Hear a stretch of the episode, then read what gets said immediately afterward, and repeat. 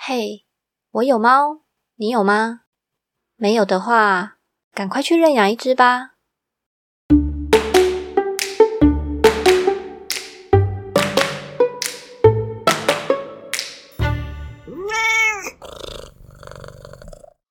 Hello，我是小班，欢迎收听《我有猫，你有吗》。为什么会有这个节目呢？其实是在几个月前，我收到朋友海苔熊的邀请。录了一集 Podcast，觉得跟人聊天实在是太有趣了。那我本人又是一个很爱讲话的人，想说我这么爱讲话，不然干脆来开个节目找人聊天好了。那在此先谢谢海苔熊心底话友情赞助麦克风一支。这个节目主要是想要跟大家聊聊猫咪相关的事情。我会以主题月的形式进行，每个月会是不同的主题，像是行为训练、宠物沟通。中途兽医、营养、鲜食等等。那我会邀请不同的来宾分享他们专业领域的知识跟经验，会以比较轻松的聊天模式进行。每个月除了访谈以外，还会有一集是猫奴特辑，会找我身边的猫奴朋友来分享他们的生活。除了台湾的，也会有日本、美国等在国外的朋友，让大家听听看国外的猫奴有什么有趣的事情，以及当地的风土民情。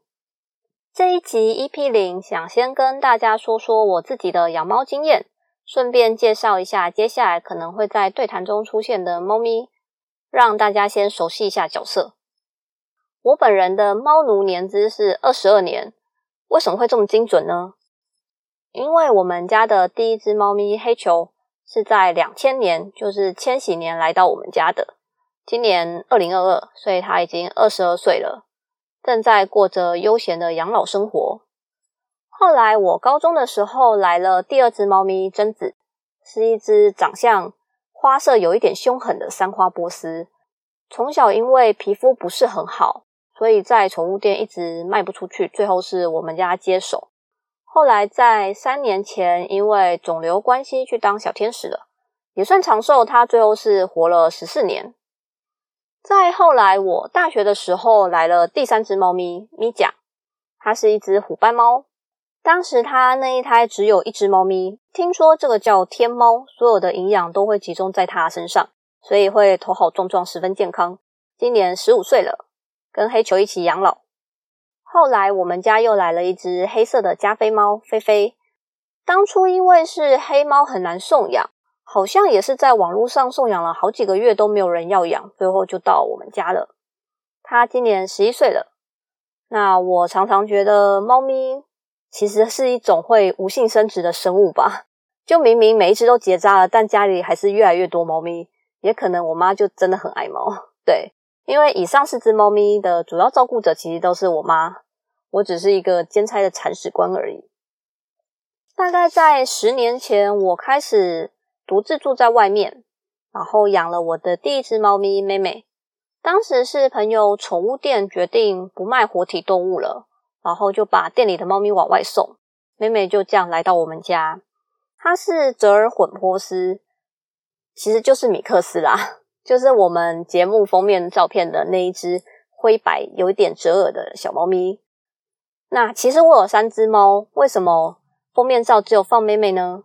是因为我前阵子在规划这个节目的时候，妹妹去当小天使了，对，所以我决定把她的照片作为纪念，放在节目的封面照。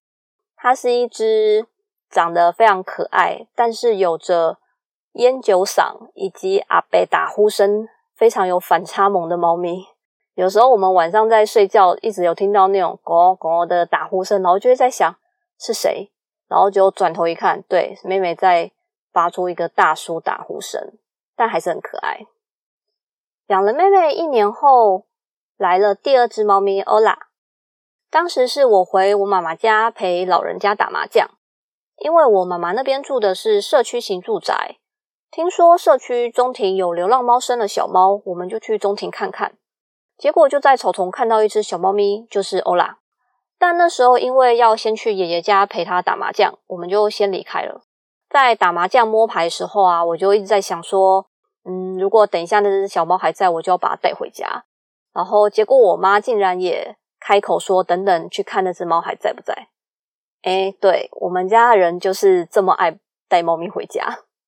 后来打完牌，我们就下去中庭看。我妈跟我哥就先过去那个草丛看，然后看了老半天都没有看到猫，他们就说呃可能不在了。然后等到他们离开以后，我就再靠过去那个位置看。结果我一靠过去，就看到一只猫一边喵的长叫，一边奔跑朝我这个方向冲过来。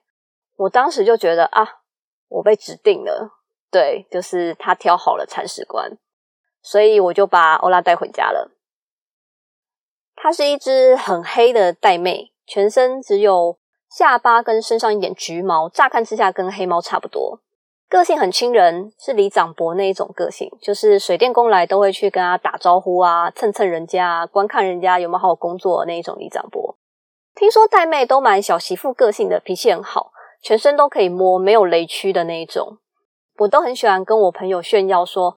欧拉可以抱着翻肚边剪指甲，它现在就是一只吃好睡好、过得很好的都市小胖猫。后来有段时间，可能因为我捡到欧拉，我整个爱心爆棚，开始想当中途，所以同一年我中途了我的第一只猫咪，也是最后一只猫咪抱抱。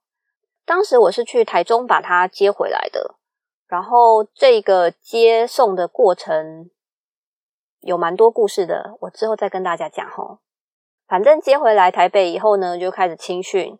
大概过了一两个月，我就送养给我一个朋友的朋友，想说算是认识的，应该比较值得信任。然后中间我也有在关心他说：“哎，猫咪现在状况怎么样啊？都还 OK 吗？”这样。大概过了一年多两年的时间，某一天，这位仁兄突然联络我，跟我说。他要把抱抱退还给我。当时他的理由是说，因为他搬到一个不能养猫的地方，然后跟女朋友分手了，工作也没了，总之就是没有办法继续养这只猫咪。那我的想法是，至少他不是把猫咪直接往外面丢，那还给我，我顶多再帮他找一个主人，没关系。所以我就把抱抱接回来了。后来我才知道，他其实大概养不到一年的时间吧，就已经搬到不能养猫的地方了。所以后面有一段很长的时间，抱抱一直是在不同的朋友家流浪寄养的状况。所以它是一只对环境变动很没有安全感的猫咪。接回来后，就再青训一阵子，然后青训青训，我就不小心动了真感情，我就决定把抱抱留下来了。所以它就成为我的第三只猫咪，也结束了我的中途之路。因为我真的很怕我中一中，然后我就把每一只猫咪都收编了。抱抱是一只很帅的大黑猫，有多大呢？它目前是七公斤，身长加上尾巴差不多有七八十公分吧。它如果以铺马的姿势躺在沙发上，会占两人座沙发的一半左右。大家可以想象一下这只猫咪有多大只，所以之前去动物医院的时候，兽医看到它都觉得哇，好大的猫咪哦。